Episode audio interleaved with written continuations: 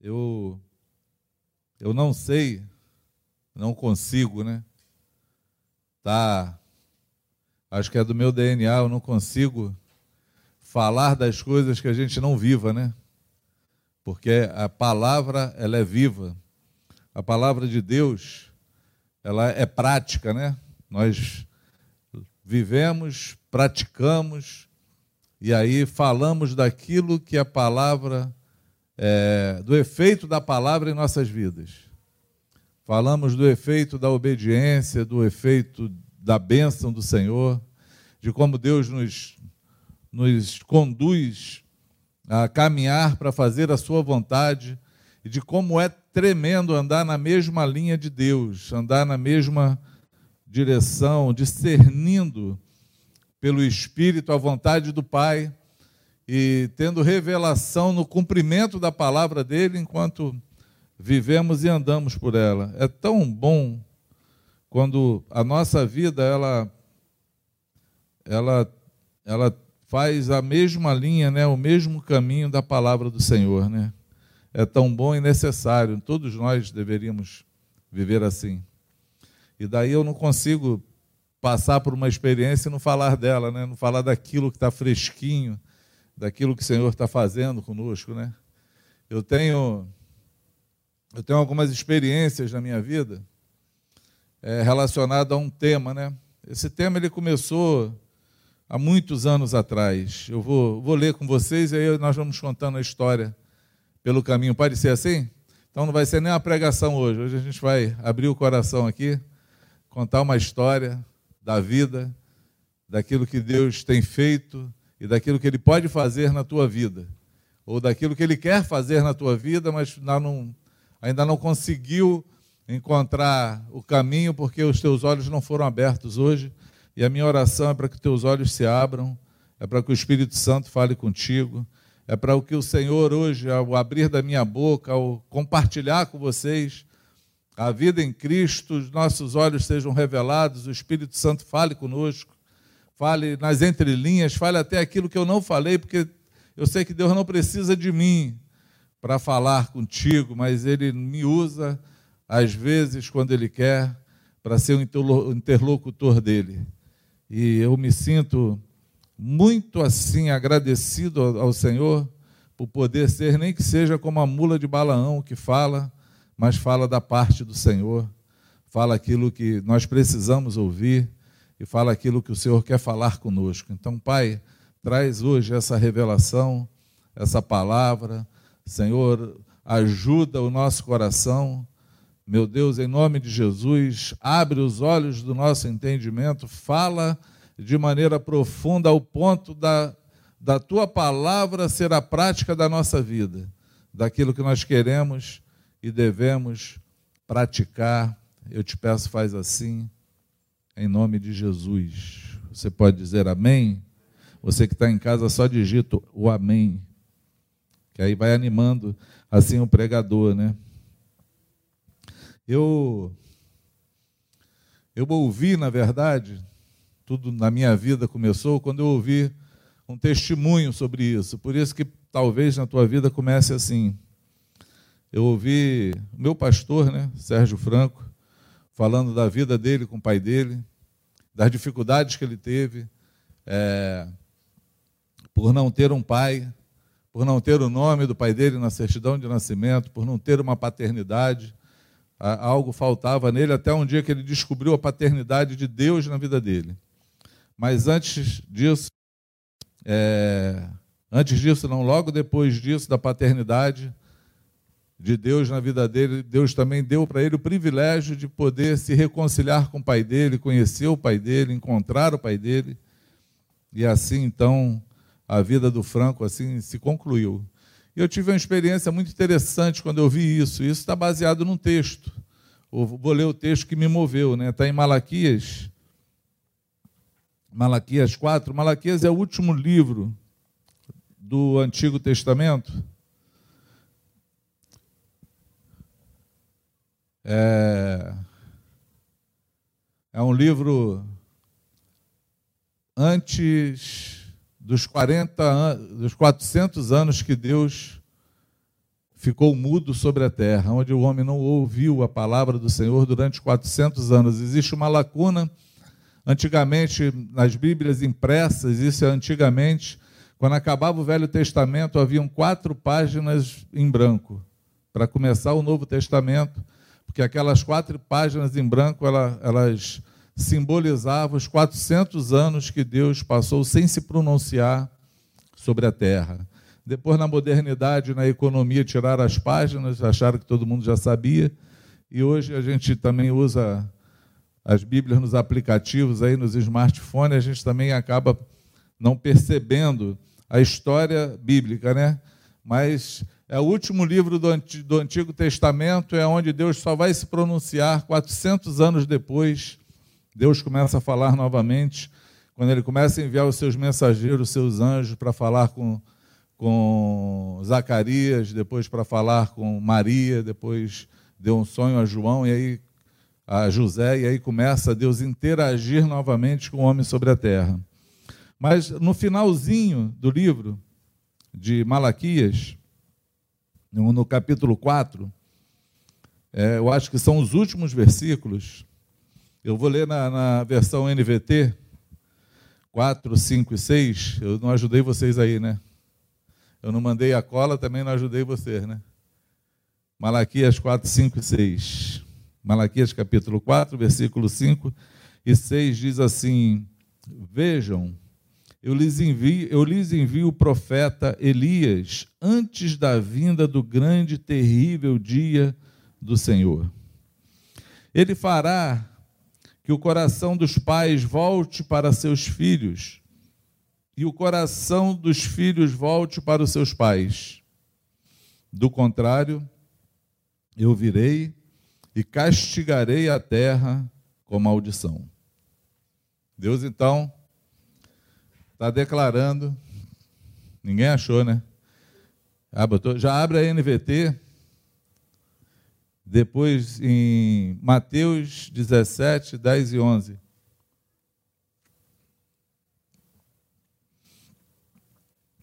Então Deus termina no último profeta sobre a terra falando que nos últimos dias ele enviaria um profeta como Elias, né? Ele não enviaria Elias novamente, ele enviaria um profeta como Elias, ou seja, a unção profética que estava sobre a vida desse profeta chamado Elias essa unção, essa graça, ela viria novamente sobre a terra em um outro profeta, mas com o mesmo ofício, e ele teria uma missão. A missão dele era converter o coração dos pais aos filhos e dos filhos aos pais. Por quê? Porque o Senhor falou que, do contrário, caso isso não acontecesse, caso essa, essa conversão não houvesse, ele iria ferir a terra com maldição. E aí, Jesus, logo depois da transfiguração, quem lembra do monte da transfiguração? Lembra disso? Jesus chegou no monte, chamou só três discípulos, né? E está lá no monte lá, e de repente ele se transfigura, ele fica reluzente, ele flutua sobre a terra, né?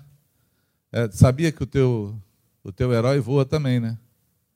Porque Jesus voou lá no, no monte lá. Esse, esse é o mesmo monte aonde Moisés um dia falou que queria ver a face de Deus. Esse é o mesmo lugar onde Moisés falou assim: Senhor, deixa eu ver a tua face. E Deus falou para ele assim: Eu vou te colocar numa gruta e vou passar e tu vai me ver passando pelas costas, porque homem nenhum Homem nenhum pode olhar para minha face e permanecer vivo. Tamanha a santidade e glória de Deus em detrimento à imperfeição e pecado do homem. Mas Deus, com toda a bondade dele, ele falou para Moisés: Eu vou passar com a minha glória e você vai me ver por trás. Deus interagindo com Moisés e falando, respondendo os anseios do coração de Moisés como dava. Mas nesse dia, no Monte da Transfiguração, aparece Moisés Elias e Jesus. Jesus começa a conversar com eles e Deus então fala aos seus discípulos: Esse é o meu filho, a ele obedecei, a ele ouvi, ouça ele o que ele fala. E acredito eu que nesse dia Deus também está satisfazendo o desejo de Moisés, que ele está vendo Jesus, que a imagem, a, a, expressa imagem do ser de Deus, Jesus é o, é o Deus na terra, o Deus que se fez homem, e Moisés então consegue também ali contemplar Jesus naquele monte da transfiguração. Ah, é um monte e uma passagem que traz muito significado.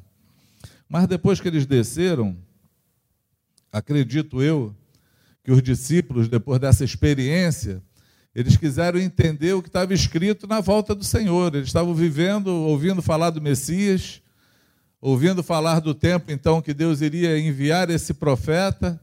E aí, como Deus fala para que eles ouçam Jesus, tudo que, ele, que Jesus falar, vocês ouçam ele, ou seja, não ouçam mais, sigam mais Moisés, não sigam Elias, porque eles passaram, eles estão lá atrás, vocês têm que seguir agora o meu filho Jesus. Deus está dando a direção para os homens para seguir. E aí eles perguntam, eles fazem uma pergunta, né? Os discípulos lhe perguntaram, Mateus 17, 10 e 11. Por que os mestres da lei afirmam que é necessário que Elias volte antes que o Cristo venha? Jesus respondeu: De fato, Elias vem e restaurará tudo. Tem outra tradução que fala: De fato, Elias já veio e virá e restaurará todas as coisas, porque no versículo 12, se eu não me engano, Jesus fala: Elias já veio, mas vocês não reconheceram e o mataram. Ele está falando de João Batista, a voz que clama no deserto, o profeta profetizado também por Isaías, Isaías 40 fala isso há 700, 600, 700 anos antes da vinda de Jesus.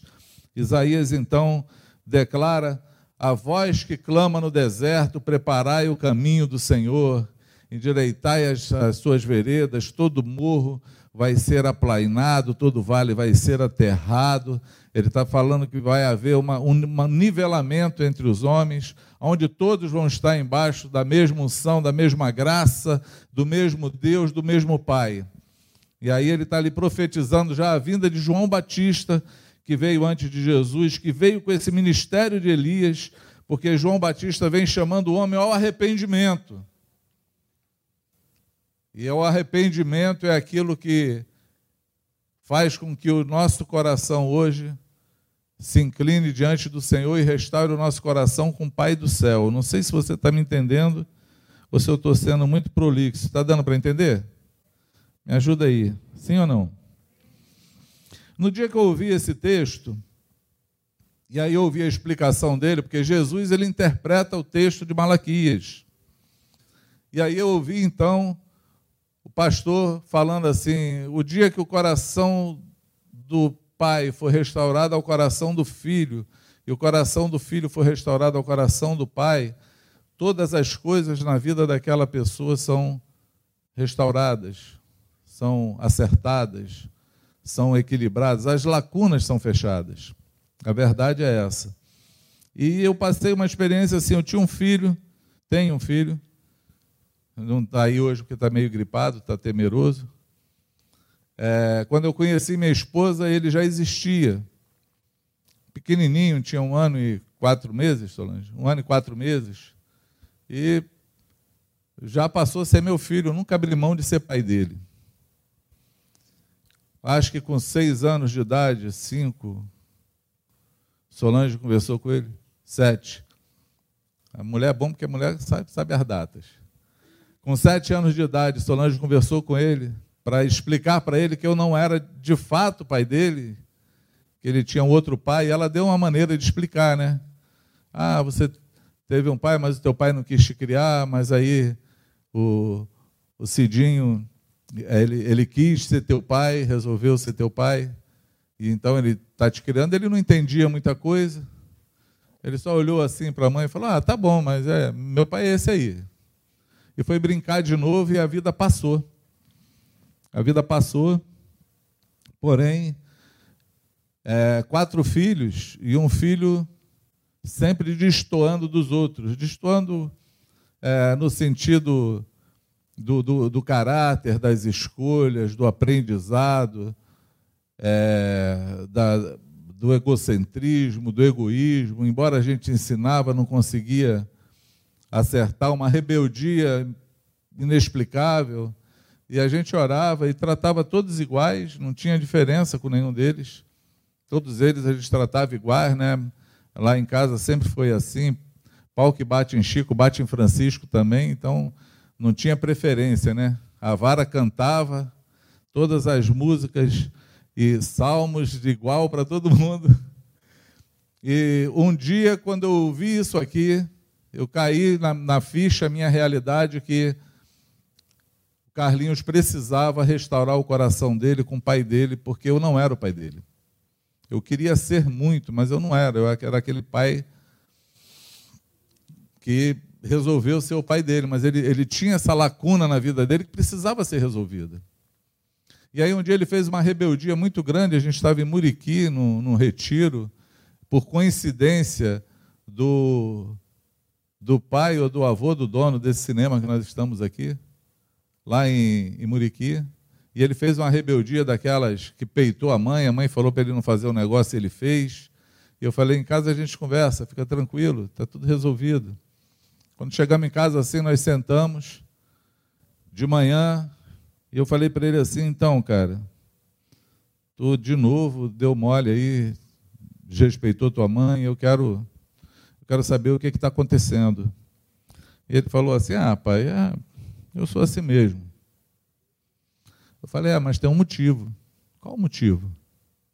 Ele não sei. Eu falei, ah, mas hoje a gente vai descobrir. Hoje a gente vai ficar aqui para descobrir isso aí, porque você já sabe o que, é que vai acontecer contigo, né? Aí ele, ah, o senhor vai me disciplinar. Eu falei, errou.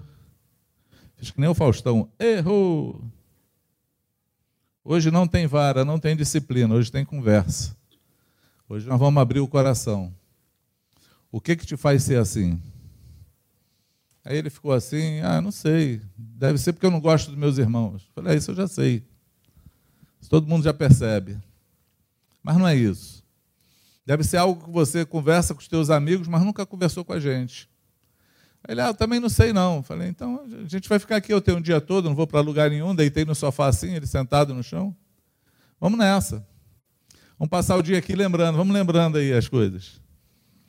E aí passaram-se quase uma hora no silêncio e de repente ele fala, faz, fala o que ele achava que poderia ser, mas fala chorando, urrando. Ele tinha 14 anos, então fala com aquela angústia, talvez de 14 anos dentro do coração. E aí ele declara a frase assim: Eu acho que o senhor não me ama porque o senhor não é meu pai. Falei exatamente isso. Acho que é aí que está o problema. E aí chorou muito. Um dia de terror, abracei ele, falei assim: Nós vamos achar teu pai. Acho que você precisa conhecê-lo. Ele, mas como? O mundo é, é grande demais. Eu falei: Para Deus é pequeno. Para Deus o mundo não é nada. Os homens são como gafanhoto. A gente vai achar teu pai. Eu tenho que acelerar aqui porque eu estou empolgado hoje. Primeira reunião que eu estou olhando para vocês para pregar, eu vou falar até morrer aqui. Ficar falando sozinho todos esses dias aqui, olhando para essas cadeiras, imaginando a cara de cada um. E aí eu saí com Solange, onde ela conheceu o pai do Carlinhos, lá em Petrópolis. Nós fizemos uma, uma aventura, Deus nos guiando. E nós encontramos então um irmão, um filho da, da avó dele. E aí entrei numa casa, muito tremenda essa história, porque eu entrei numa casa, quando contei a história, porque eu estava lá, Começou todo mundo da família a chorar porque eles tinham uma filha na mesma situação. Ele só pode ser o Senhor. E aí todo mundo encontrou Jesus, se converteu naquele dia. E no dia seguinte eu achei o pai do Carlinhos. Tava, não, dois, três dias depois eu achei o pai do Carlinhos. Achei a avó lá em Mauá, depois achei o pai em Copacabana. Ele conheceu o pai. e começou então a restaurar a vida dele. E essa experiência para mim ela foi muito marcante, ela ficou marcada na minha vida que toda toda pessoa, todo discípulo, todo irmão que eu conheço que não conheceu o seu pai ou tem algum problema com o pai, eu falo, vamos começar arrumando aí, porque a vida começa arrumando a nossa vida com nossos pais. Porque nós temos Deus como Pai. Em Jesus, nós fomos feitos filhos de Deus. João fala que todo aquele que crer nele, deu-lhes o poder de se tornarem filhos de Deus. Quando Malaquias está falando nessa conversão dos pais aos filhos, ele está falando também da conversão dos pais aos filhos com Deus. Porque haveriam 400 anos que o homem só conhecia Deus como Criador e aí um dia Jesus ia aparecer para falar para nós com todas as ousadias para chamarmos Deus de Pai. Era a maior heresia para os homens religiosos naquela época. Inclusive, uma das acusações de Jesus contra ele foi dizer que ele disse ser filho de Deus. Porque o homem não ousava chamar Deus de Pai. Deus era muito alto, muito santo, muito sublime, para que alguém chamasse ele de pai. A história diz que os escribas, quando escreveram as escrituras, vinham escrevendo, escreviam com pena, e quando eles chegavam na hora de escrever o nome de Deus lá, Jeová, diz que ali eles paravam, quebravam aquela pena, tomavam um banho, trocavam de roupa, pegavam uma pena nova para escrever Jeová e continuar escrevendo. E quando batiam de novo Jeová, o cara fazia o mesmo ritual. E aí você olha para as escrituras, onde você vê o nome escrito Jeová, você imagina que alguém com tanta reverência fez esse ritual todo para escrever cada vez aquele nome, tamanho respeito que eles tinham. Mas o dia que os discípulos olharam para Jesus e falaram assim: Como nós devemos orar? E Jesus fala assim: Quando vocês forem orar, vocês falam assim: Pai nosso, meu papai, que está no céu. Ele é nosso pai. E como nós vamos entender o nosso pai se nós não temos um bom relacionamento com a referência de pai que temos? Nós precisamos acertar esse relacionamento. Porque assim como nós vemos os nossos pais terrenos, nós vemos o Deus que está no céu. Se você teve um pai que foi rígido contigo, você acha que Deus é um Deus rígido. Se você teve um pai que te abandonou, você não confia em Deus nunca, você acha que uma hora dessa ele vai falhar. Se você teve um pai amoroso, você acha que Deus é um Deus amoroso. Que é referência que você tem. Se você teve um pai que te molestou, que te violentou, que te, te espancou, você não vai querer papo com esse Deus. Você não vai acreditar nesse amor. Vai ser difícil. É uma obra. Por isso nós olhamos e vemos como é diferente para uns dos outros na hora da conversão. É muito diferente. Muito diferente. Eu li uma estatística, ela é de 2014, e é de um blog sobre família. Os caras são cristãos, né? mas ele não tinha referência, mas eu peguei estatística. E achei interessante. Que diz o seguinte: 71% de adolescentes grávidas não têm pai. 63% de jovens que se suicidam vêm de lares sem pai. 85% de todas as crianças que apresentam desordem comportamental vêm de lares sem pais. 80% de estupradores vêm de lares sem pais. 71% de todos os casos de abandono é, escolar no ensino médio vêm de lares onde não tem pais. 85% de todos os jovens em prisão vêm de lares sem pais. Crianças sem pais duas vezes, têm duas vezes mais chances de abandonar os estudos, duas vezes mais chances de terminar na cadeia, quatro vezes mais chances de precisar de ajuda para problemas emocionais e comportamentais. Pesquisadores da Universidade da, Colômbia descobriram que crianças que vivem em lares onde, onde existe ambos os pais e mães, mas que têm mas que têm um relacionamento pobre com o pai, tem 68% mais chance de fumar, beber, usar drogas e que outros que vivem no lares com ambos os pais. É bizarro essa estatística, porque a vida ela mostra é, como as coisas espirituais e as coisas que não são tratadas dentro de nós, elas vão é, reverberar na vida de uma pessoa. E eu vi isso acontecer. E eu vi essa mudança na vida do meu filho. Logo depois, eu conheci um filho com 14 anos de idade. Eu não sabia da existência dele. Mas quando eu soube da existência dele, eu na mesma hora fui encontrá-lo.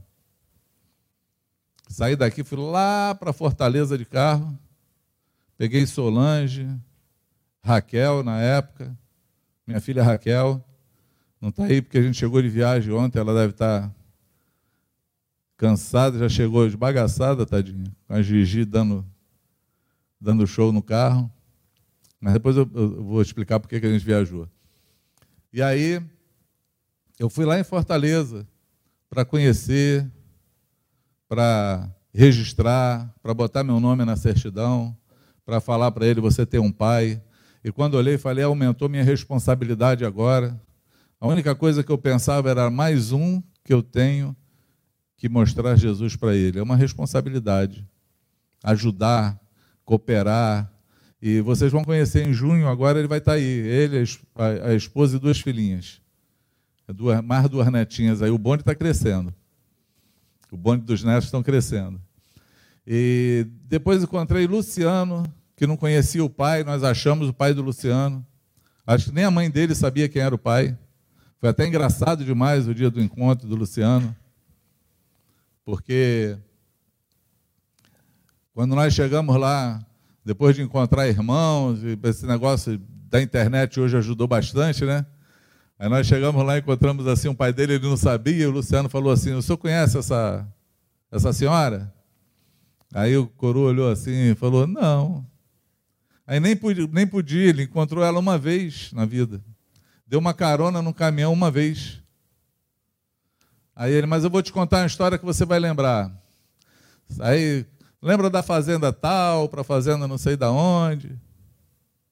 O senhor deu carona para uma jovem senhora, aí parou perto de uns bambuzais, os bambu grandão. Aí não ri não, que eu sei que todo mundo já começa a pensar besteira, né? Aí lá no bambuzal lá o senhor parou o caminhão, lembra disso? Aí o velhinho começou a chorar. Falou, lembro, lembro exatamente desse dia. Aí ele então, nesse dia foi o dia que eu fui concebido e eu vim aqui dizer que eu sou seu filho. E aí foi emocionante participar disso. E eu, Luciano, embora eu sei que você está definido a tua paternidade com Deus, precisa conhecer teu pai. Você precisa ter esse relacionamento com teu pai. Precisa fechar essas lacunas. Então a minha família, ela vem marcada e a minha caminhada marcada com essa experiência do restaurar do coração dos pais ao coração dos filhos e restaurar o coração dos filhos ao coração dos pais. Logo que minha filha Raquel é, casou, quer dizer, antes do casamento, quando ela estava namorando, o esposo dela, o Wilton, falou assim: tinha uma menina que eu me relacionava com ela, ela foi embora, trabalhava na loja que eu trabalhava. Trabalhava lá junto comigo, foi embora para Minas e falou que está grávida. E disse que é meu. Eu falei, bom, vamos fazer o exame, né? DNA, se for meu, eu quero. Ele, quem conhece o Wilton sabe que ele é apaixonado por criança. Eu quero ter um relacionamento. quero conhecer o filho, quero dar assistência. Porém, a menina não quis fazer o exame. E nós encontramos ela agora, porque agora ela resolveu fazer o exame. E quando eu encontrei, Deus me deu uma palavra que abriu assim as portas com ela. Eu falei, olhei para ela assim, lá no laboratório, lá, lá em Barbacena. Falei assim, eu sei por que, você não queria, não quis fazer o exame esse tempo todo. Aí ela parou assim, ficou me olhando, eu me apresentei, falei, ó, oh, sou pai da Raquel, sou pastor, fica tranquila. Eu vim aqui falar contigo da parte do Senhor. Deus me falou por que você não quis fazer o exame, DNA. Porque você ficou ferida, você ficou machucada, você achou que foi chamada de prostituta, ela começou a chorar na calçada. Aí eu abracei ela assim, falei, mas fica tranquila, porque Deus está escrevendo uma história, porque nós temos orado. Desde então, nós temos orado por esse dia. Porque quando o Wilton falou que ela se recusou, eu falei assim, Wilton, vamos orar. Porque o maior interessado que esse, essa criança conheça o pai é Deus. Ele é mais interessado do que eu e você. E aí, na, no momento certo, Deus vai fazer as coisas. Quando foi agora, a menina entrou em contato falando que resolveu fazer o exame. E eu fui lá com ele. Quando cheguei lá, que eu olhei para a criança, falei assim: Filho, não gasta teu dinheiro, não. Aí pagar para fazer esse troço à toa. Porque o menino é a cara dele. Eu nem sei se conseguiram. Conseguiram? Ah, vocês são bons, hein? Eu vou botar um videozinho para vocês verem depois. Aí. Aí o exame saiu essa semana. O exame saiu essa semana, uma coisa que mexeu muito comigo. Eu vou botar o videozinho, porque a mãe conversou com ele um dia antes. Um dia antes, a mãe falou com ele que o exame ia sair no dia seguinte e explicou para ele, porque ele não sabia qual era o motivo que ele tinha ido lá, né? Tadinho, ele foi lá na, na no laboratório fazer o exame e nem sabia. Tem, tem seis anos ele. Dá para botar o vídeo aí? Então vamos lá. Vamos só ver o vídeo, é rapidinho. Sabe o dia do laboratório? Que Sim. a gente foi lá e a gente fez o exame. Sabe aquele moço? Sim. Se o nosso sangue der igualzinho, ele é seu papai. Tá bom.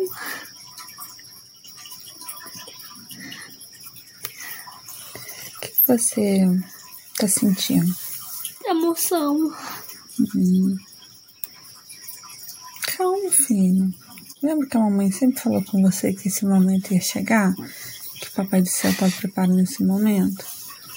Então, não precisa ficar preocupado, tá? Então é isso. Tá bom. O que, que você vai falar pra ele? Que eu não sei se ele é meu pai, mas eu vou dizer que eu vou adorar se isso acontecer. Eu. Eu te amo, sabe? Mas. Peraí, essa coisa tá errada. Por quê? Se, se, o meu pai tá morando longe com a filhinha dele, hum. esse aqui ele não é no, nosso pai. É porque ele mora em um lugar diferente. Mas a gente vai ver. Vai. Conta pra mamãe o que, que você tá sentindo. Emoção, felicidade. É? Amor. É, A mamãe também tá muito feliz, sabe? Não tá. Lembra que a mamãe falou pra você que o Papai do Céu ele ia preparar esse dia? Sim. Então. Tá? Amo. Então, te amo, mãe eu decidi não chorar sozinho.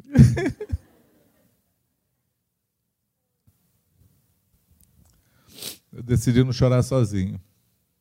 E ontem, ontem nós fomos lá. Quer dizer, sexta-feira nós fomos para lá. Para falar com ele que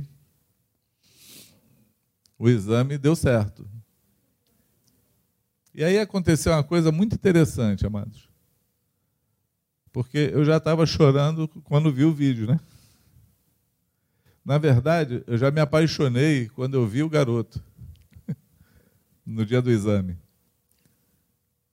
Porque quando eu abracei a mãe dele, orei por ela assim, quando saí, ele abriu os braços assim e falou assim: Não está faltando nada, não. Eu falei: Claro que tá. Eu vou sair sem te dar um abraço e um beijo também, né? E ontem, quando, na sexta-feira à noite, quando o Wilton chegou e falou para ele: Então, aquele exame é, deu certo. Eu sou seu pai, você é meu filho. Aí ele abraçou o Wilton chorando. E de lá, até a hora da gente vir embora, ele não parou de falar o nome pai. Ele não errou uma vez. Todo mundo que ele encontrava na rua, ele falava: Olha, esse é meu pai. Nós entramos numa pizzaria, ele já entrou assim, encontrou uma professora, a professora estranhou, né? Dois homens estranhos com ele. Aí Davi abraçou ele, cadê sua mãe? Olhando assim para a gente, meio mineiro, tudo desconfiado, né? Olhando para a gente de lado assim. Aí ela, então, esse aqui é meu pai, a gente fez o exame, o exame deu certinho, o negócio do sangue lá, a gente é meu pai mesmo.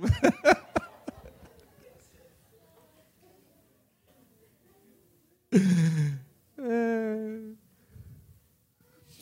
E quando foi na hora de ir embora, ele, ele o tempo todo assim, bem, bem solto, né? Mas você vê que ele bem preocupado. Quando foi na hora da gente estar saindo, que ele percebeu que a gente ia se despedir, ele olhou e falou assim: O senhor já vai embora, pai?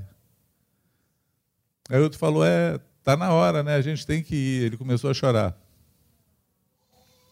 Aí falou assim: Esse foi o melhor dia da minha vida. Aí abraçou ele chorando. Aí o Wilton, não, mas a gente vai, vai, vai se encontrar. Junho agora, a mãe está de férias, vai vir para cá para o Rio. Aí vai juntar os netos, toda agora em junho. Aí você vai com a mamãe lá para casa, você liga para mim e fala comigo. E essas coisas, elas mexeram muito assim com o meu coração. Por quê, amados? porque eu vejo o efeito que é na vida de uma pessoa conhecer o Pai da terra. Eu queria falar com você que me ouve em casa, você que está aqui me ouvindo, eu sei que existem várias situações assim, e às vezes o ego dos pais impedem com que os filhos se relacionem com os pais com o pai, com a mãe, por conta da, das diferenças deles. Eu acredito que todo pai e toda mãe tem que pensar num ser que precisa ter uma estrutura, precisa ter o teu carinho, a tua atenção, a tua presença, precisa te ter. Você que é papai, que está juntos, essa estatística aqui foi interessante eu ter lido ela, porque porque às vezes você está em casa, mas o filho não tem um bom relacionamento contigo, com o pai. O pai tem essa, essa incumbência de mostrar Jesus para os seus filhos, de ensiná-los o que é o amor, de ensiná-los como é viver com Jesus. Talvez a tua vida já, já não tenha como voltar atrás, já não é possível, mas é possível hoje se consertar algumas coisas em Cristo, orando. Porque nós oramos desde antes do Hilton casar. Nós falamos, Deus vai dar um, um caminho. E quando encontramos com a menina agora, descobrimos que ela se converteu e ela vinha orando pelo mesmo motivo. Para Deus marcar o dia. E Deus ele é interessado demais nisso. Como Deus está interessado que nós resolvamos os nossos problemas dentro de nós. Nós precisamos conversar isso com nossos filhos, precisamos abrir. Se você conhece, se você tem. Olha, o Carlinhos eu nem imaginava. 14 anos. Aí eu pedi perdão para Carlinhos. Eu falei assim: eu não sou teu pai, eu quis ser teu pai na marra, eu quero te pedir perdão. Teu pai quis te ver, eu não deixei. Eu pedi perdão para ele.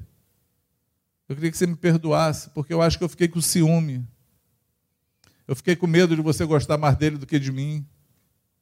Me perdoa. Mas eu vou achar teu pai, para que você conheça teu pai.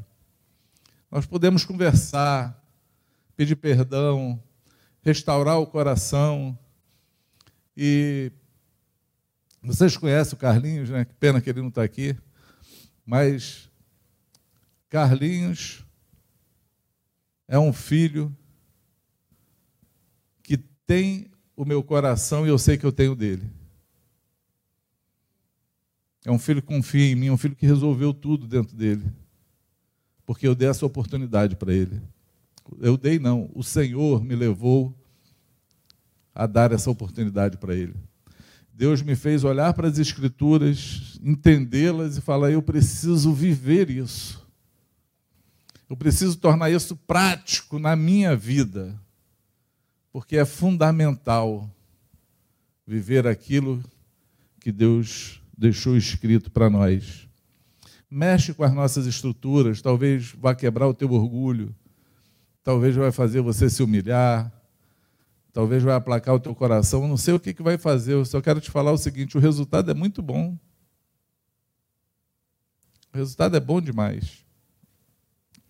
E quando o nosso coração se converte também ao coração do Pai, de Deus, essas coisas também acontecem assim. Eu fico imaginando Deus com um pai como o Hilton era. Ou é, né? Dizendo melhor, seis anos. Seis anos orando. Os dois primeiros anos foi bem difícil para ele essa angústia no coração dele. Eu tenho um filho, e se é meu, talvez esteja passando necessidade, privações, talvez eu possa ajudar, eu quero conhecer,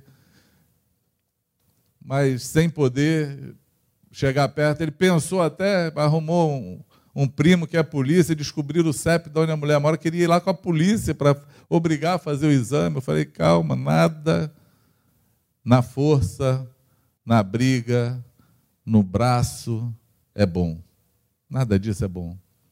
Vamos deixar Deus fazer, vamos orar, Deus vai fazer. Aquieta o coração. Eu fico imaginando esse coração do Pai, querendo enviar os anjos, enviar a escolta armada do céu, para conquistar você que é filho, que tem o direito. Jesus morreu para isso. Eu fico imaginando o coração de um filho querendo ter essa paternidade de Deus, conhecer Deus melhor. Todos nós queremos, né? Todos nós queremos ter um, um encontro com Deus. Todos nós temos esse problema de paternidade, né? Queremos ter um contato maior com Deus, chamar Deus de Pai, de fato. Mas as coisas aqui dentro de nós, elas precisam ser consertadas, precisam serem consertadas. Nós precisamos arrumar dentro de nós para olhar Deus de maneira mais clara e poder receber do Pai. Tudo que fazemos, nós precisamos de Jesus. Amém? Então, eu quero, eu quero falar para você que se o teu coração hoje se inclinar ao Senhor como teu Pai e deixar Ele guiar a tua vida, falar, Senhor, eu quero ser esse filho guiado por Ti. Ele vai arrumando essas coisas todas no meio do caminho. E como Jesus falou, de fato, Elias virá e restaurará tudo. Essa graça, essa unção do Senhor vem e restaura tudo na vida. Consegue entender o que eu falo? Solange me lembrou aqui. O pai de Solange está com 92 anos de idade e não conhece não conhecia Jesus. Ele não gostava de ouvir falar de evangelho. Um homem totalmente irascível.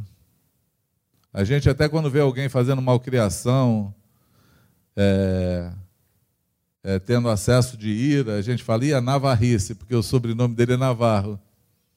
Navarrice, porque ele era um homem, um homem bem irascível. Mas Solange vem orando por ele, lutando. E Solange sabe que o problema da vida dele, até hoje, com 92 anos, é porque ele odeia o pai dele, ele não perdoa o pai dele. Ele tem um problema sério com o pai. Ele, quando falava do pai, ele falava que queria bater, queria matar. Ele tinha um problema com o pai. Não se dá com a família inteira por conta desse problema com o pai.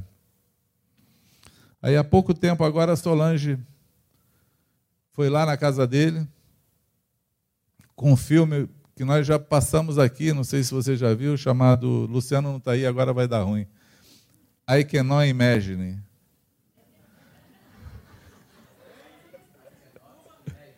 É, eu só posso imaginar o nome do filme. É, mas você vai achar. Eu acho que tem na Prime Video, mas está em inglês, né? I cannot imagine. Você fala, I cannot imagine. Depois você. Aquela ali está aprendendo inglês.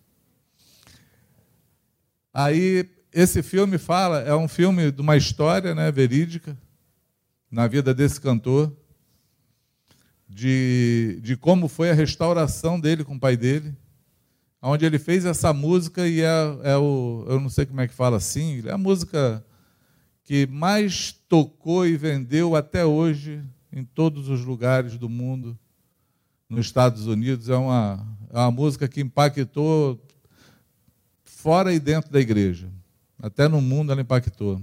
Como Deus fez através do testemunho daquele cara. Na posse do, do Bush, ele foi lá dar um testemunho, dar uma palavra, ele cantou, deu uma palavra e falou sobre a restauração e a conversão do pai.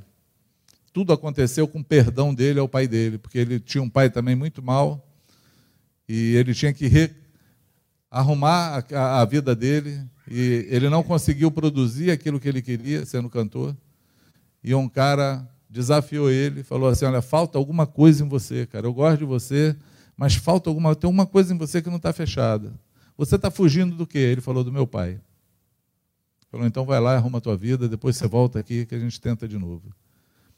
E aí ele foi procurar o pai, o pai se converteu, ele perdoou o pai e fez essa música. Uma coisa interessante. Solange levou o filme para o pai dela ver com 90 e quanto? Dois anos, só para saber se vocês estão prestando atenção. Ou se já entraram em Nárnia, né? 92 anos de idade.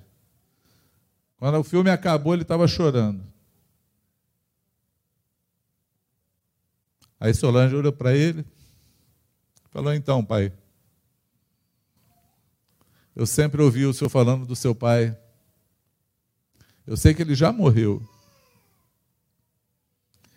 Mas isso não impede o senhor de perdoá-lo, de limpar o teu coração. de liberar o teu pai e teu encontro com Jesus.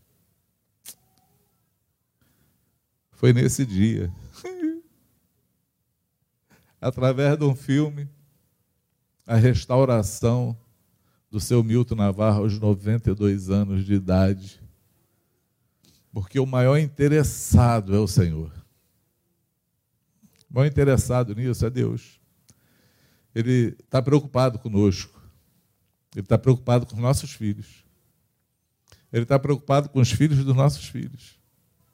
Ele quer que nós possamos olhar para a Bíblia e viver a palavra e praticá-la ao ponto de encontrarmos satisfação nela e encontrar com Ele de maneira plena.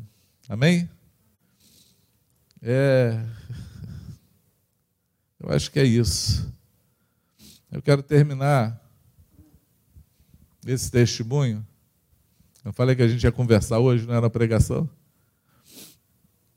Eu quero terminar falando, animando você. Eu quero animar você que tem problemas no âmbito humano, com teu pai, com teus filhos, que você precisa restaurar hoje e eu poderia falar, aproveita hoje que você está pequeno, mas ó, com 92 anos ainda há esperança. O tempo, ele só conta para nós que estamos no Cronos, para Deus ele está no Kairos. Ele espera. Talvez a gente entenda que por que, que não morreu ainda, gente? Porque tem algumas coisas que precisam ser acertadas. E Deus vai dando oportunidades na vida para acertar. Então, que você, em nome de Jesus, ouça essa palavra, que ela entre no teu coração e que ela quebre cadeias, derrube barreiras e que ela vença os limites da carne e faça você andar no espiritual e provar das coisas verdadeiras do Senhor. Amém?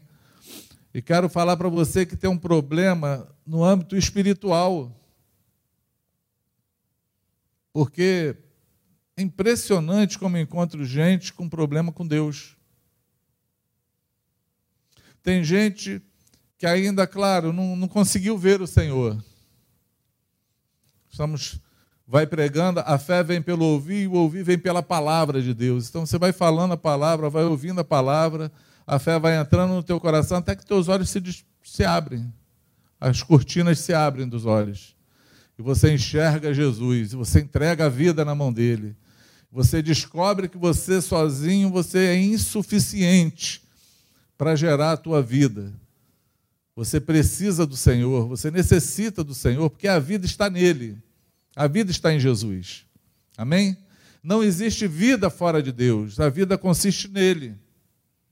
Ele veio para que aqueles que estão mortos ressuscitem em vida. Ele veio para aqueles que precisam de salvação, precisam de um Pai, precisam de um Senhor, precisam de perdão dos teus pecados, que quando a gente olha as coisas que nós fizemos, os pecados que nós cometemos, não existe maneira da gente voltar atrás. Não tem como voltar o tempo para deixar de ter feito, mas tem como ser perdoado. Ele veio para nos perdoar. É Ele que perdoa todas as nossas iniquidades e sara todas as nossas enfermidades. Amém? Porque o pecado ele traz doença. O pecado ele traz problemas na mente, no corpo, vai, vai somatizando, vai reverberando em tudo que é lado, mas ele vem curar todas essas coisas. Ele veio para isso. Jesus morreu para que nós possamos ter vida. Consegue entender isso? Amém? Então você que precisa de Jesus, teus olhos precisam ser abertos. Mas tem gente que tem problema com Deus por conta da própria igreja, dos próprios homens. É muito interessante. Eu vim agora pensando, eu tinha feito um pão diário, até apaguei, falei, eu vou fazer isso melhor depois. Eu vim assim mudo na viagem, pensando nas coisas. Eu ouvi um irmão falar assim: eu tive um tio que morreu de câncer. Mas eu ouvi um monte de gente falar da parte de Deus assim: oh, o Senhor falou comigo que essa doença não é para morte, é só para tratar um, o, a tua, o teu caráter, para tratar a tua soberba, para tratar não sei o quê. E pessoas que ele confia, que falam da parte de Deus. Mas só que o tio morreu. Quanta gente fica vitimada com gente que não tem nenhuma responsabilidade com Deus e fala da parte de Deus sem que Deus tenha falado nada. Um dia você estiver por aí de bobeira, abre tua Bíblia lá em Jeremias 23, você vai ver Deus falando, vai ler o Senhor falando assim: Eis que eu sou contra todo aquele profeta que diz, ele disse sem que eu tenha dito nada aqueles que falam visão do seu próprio coração. Tem pessoas que ficam enfermadas com Deus por causa dos homens, porque ouviram gente irresponsáveis,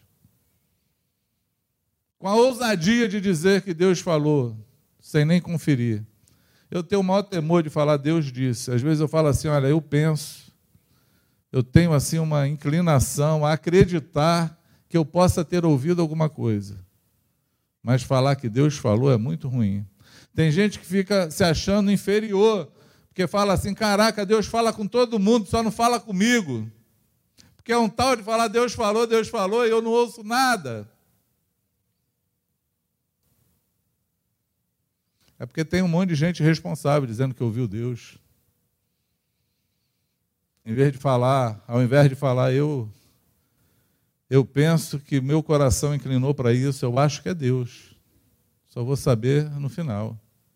Para falar assim diz o Senhor, você tem que ouvir o Senhor de maneira muito clara. É muita ousadia falar isso. E se você não ouviu muito clara, é muito pecado, porque Deus é contra você. Está escrito. Então tem gente que está enfermada com Deus por conta disso. Tem gente que está enfermada com Deus, com o Pai do céu, por conta da demora nas promessas. E aí foi nisso que eu vim pensando. Eu vim pensando assim, engraçado. O pai da fé, o homem que Deus falou para ele assim: ó, você será pai de uma grande nação. Teve um filho. Foi Abraão. Se eu ouço isso, eu ia já falar assim, rapaz, Solange, prepara o ventre que a gente vai ter mais uns, uns 200 por aí, porque pai de uma grande nação tem que ter muito filho. Mas Abraão teve um. E teve um aos 100 anos de idade. Mas tem uma palavra que Deus falou, eu vim pensando no carro, eu vou terminar falando ela. Diz que um dia Abraão estava dentro de uma tenda. E dentro da tenda é assim: a gente fica nessa tenda que impede você de chegar ao Senhor e ver as coisas que Ele tem para a tua vida. Porque a tenda ela tem um limite. E esse limite pode ser a tua fé, o teu, o teu ambiente, né? Quem é o solteiro aqui que não olha para o lado e fala assim, não vou casar nunca, porque não vejo aqui ninguém?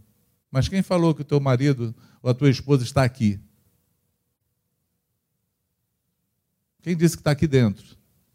É porque a tua tenda está só aqui. Está limitada a tua visão. Consegue entender o que eu estou falando? A, a, a, tenda, ela limita a visão. Às vezes, as, as coisas que as pessoas falaram limitam a tua visão vai te limitando. Aí Deus olha para Abraão assim, já aos, aos 90 e tal. Deus fala assim: Abraão, sai da tua tenda. Aí ele sai da tendinha dele. Olha para cima. Olha para o céu. Aí Abraão olha aquele infinito. Quem já viu o céu à noite? No escuro. Está viajando assim, não tem luz nenhuma, e tu olha para o céu assim, aquele céu azul. Tu não, as, as estrelas são tantas, chegam se misturam, não dá para você distinguir, separar. Aí Deus fala assim para Abraão: Está vendo essas estrelas no céu? A tua descendência vai ser maior do que elas.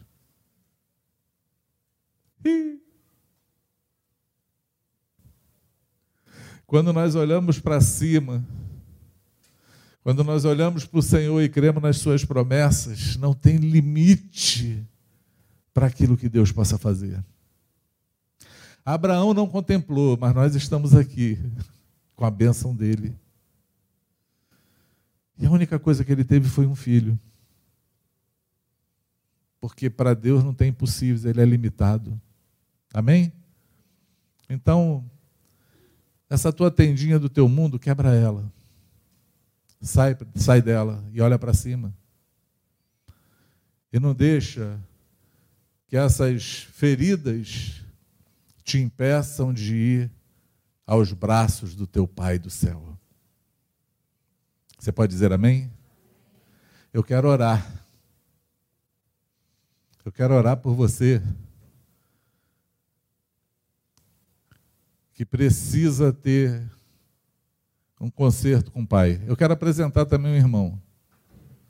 Aqui, o Paulo. Vem cá, Paulo. Nós temos filhos na pandemia.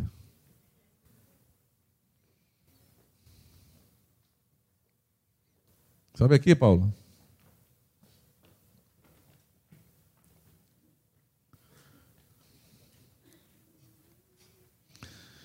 Eu ministrei essa palavra no grupo caseiro lá na casa do Nando. E o Paulo quando eu perguntei quem quer hoje restaurar o coração com o Pai do céu. Porque tem filhos que precisam restaurar o coração com o Pai do céu. Amém? E o Paulo, se você não conhece, ele é pai da Raquel, pai do, do Breno, Grion. Eu oro pelo Paulo já há algum tempo. No dia do casamento da Raquel, eu intensifiquei minha oração. Intensifiquei. E casamento, casamento muito bom. Casar na pandemia é muito bom. Se você não casou ainda, casa, porque é 10, 15 convidados no máximo, é baratinho. É joia. A desculpa é boa, pandemia. Aí tu faz uma live e dá o endereço para o presente chegar, ou, ou manda o QR Code do Pix, que é melhor. É uma maravilha casar assim, não é não, Paulo? Muito bom. e o Paulo, então, ele, ele se apresentou lá no grupo e falou, eu quero. Eu quero restaurar o meu coração com o Pai. Amém? Talvez você não esteja desviado aqui, ou em casa, mas o teu coração está enfermado. A tenda, tu entrou dentro dela e ficou preso. Eu quero te fazer um convite hoje. Quero te fazer um convite a sair dessa tenda, igual como Paulo saiu. E se você quiser hoje, você pode hoje se curvar diante do teu Pai e restaurar a tua vida com Ele. Em nome de Jesus. Amém? Alguém aqui hoje, presencial, que quer essa oração, quer restaurar o coração com o Pai? Se hoje for o teu dia de restauração, tenha medo não. Abraão só viu as estrelas e ouviu a promessa, porque ele ouviu o Senhor falar: sai da tua tenda. Ele saiu, ele obedeceu.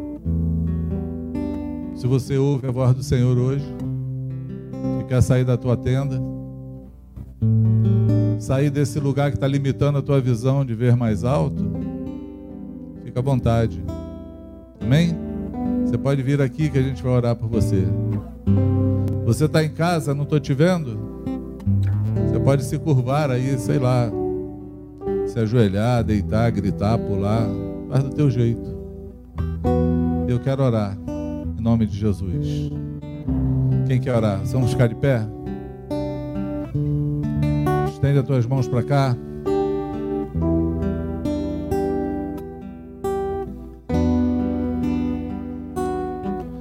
Pai, nós estamos aqui no nome do Senhor Jesus. E nós abençoamos, Pai, a vida do Paulo e a vida dos teus filhos que estão nos ouvindo agora em casa e atenderam esse apelo. E querem, Senhor, uma restauração, porque a tua palavra diz que quando o coração do pai é restaurado ao coração do filho, e o coração do filho é restaurado ao coração do pai, tudo é restaurado na vida daquela pessoa. E eu chamo hoje a tua restauração sobre a vida do Paulo e sobre a vida de tantos outros, Senhor, que estão se curvando agora diante de ti. Eu te peço, Senhor, que o poder que ressuscitou Jesus dos mortos Toque agora nessas vidas em nome de Jesus. E traga a ressurreição em vida, a restauração de todas as coisas, o conserto no corpo, na alma e no espírito, Senhor. Aonde vem libertar, aonde vem, Senhor, trazer nova todas as coisas. Toma teus filhos, teu filho no braço Toma cada um deles nos teus braços.